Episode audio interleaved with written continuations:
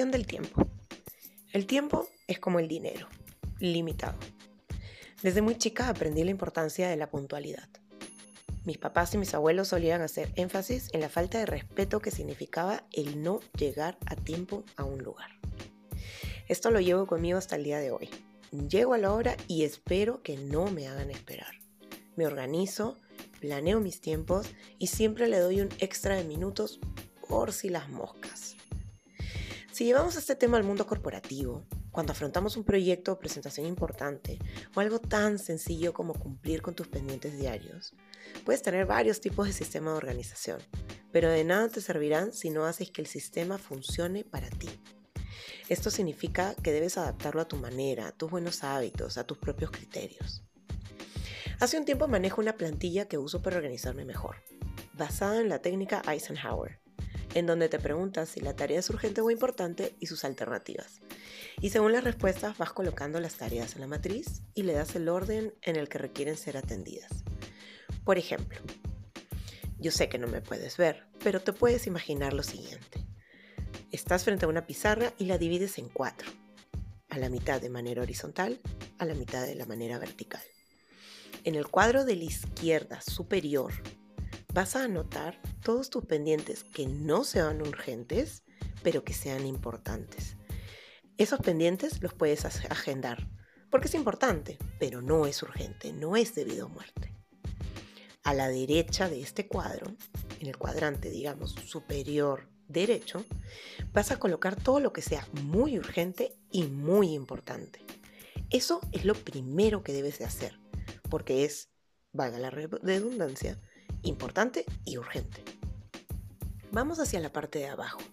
Hacia el lado izquierdo vas a colocar las cosas que no sean ni urgentes ni importantes. Y ese recuadro lo vas a usar para programar.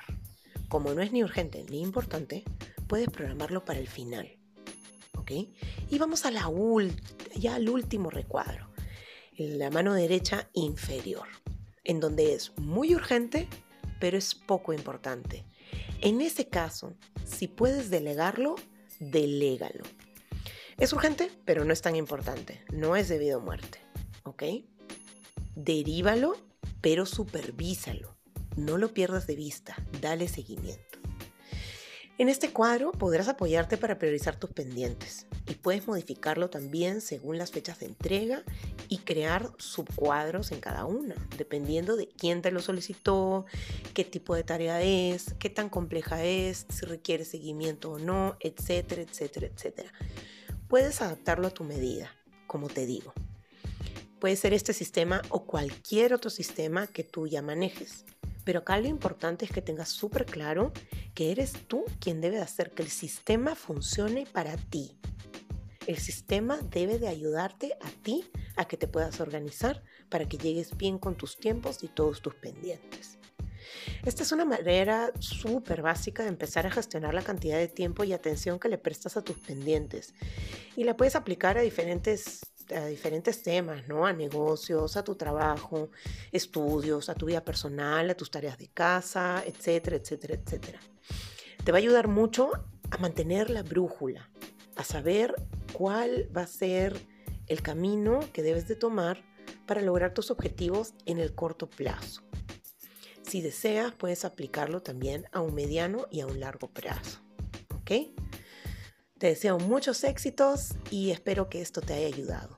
Ya sabes, me puedes seguir en mis redes sociales, en mi página de Facebook, en Instagram, en LinkedIn y pronto, pronto en TikTok. Muchas gracias.